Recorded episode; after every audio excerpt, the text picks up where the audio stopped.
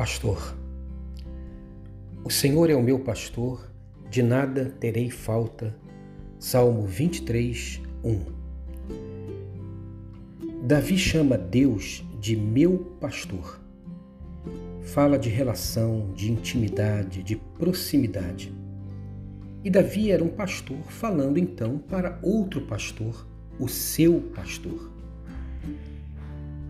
Como se Davi soubesse mesmo que a marca principal de um pastor é a sua presença constante ao lado das ovelhas, o seu cuidado particular, singular com cada uma delas.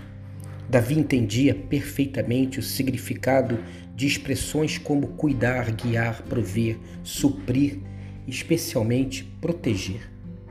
Davi nos apresenta um Deus que não é apenas um Deus todo-poderoso, criador e sustentador de todo o universo, um Deus insondável, inacessível, impenetrável, santo. Aqui Deus é um pastor que cuida, guia, supre, protege, por isso ele diz: de nada terei falta. De todos os pastores, ele, o Senhor, é o melhor de todos e o melhor em tudo, logo nada me faltará. Jesus Cristo disse assim: Eu sou o bom pastor, conheço as minhas ovelhas e elas me conhecem. Assim como o Pai me conhece eu, e eu conheço o Pai, eu dou a minha vida pelas ovelhas. Tem outras ovelhas que não são deste aprisco. É necessário que eu as conduza também. Elas ouvirão a minha voz e haverá um só rebanho e um só pastor. João capítulo 10, versículos de 14 a 16. Um Deus humilde que se coloca como pastor para cuidar, guiar, suprir, proteger, não só a mim e a minha família, mas toda a humanidade, principalmente nesse momento de pandemia. Um Deus servo, um Deus cuidador.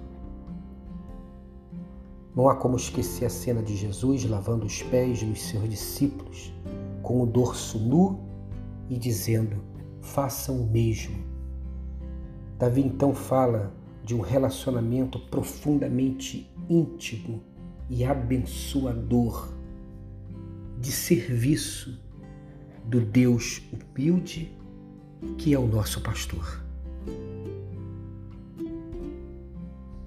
E como nós temos nos colocado diante de Deus a partir dessa revelação? Principalmente como eu tenho me colocado diante do próximo, sendo semelhante a esse Deus ou o avesso dele. Então, tenha um dia abençoado e abençoador de pastoreio.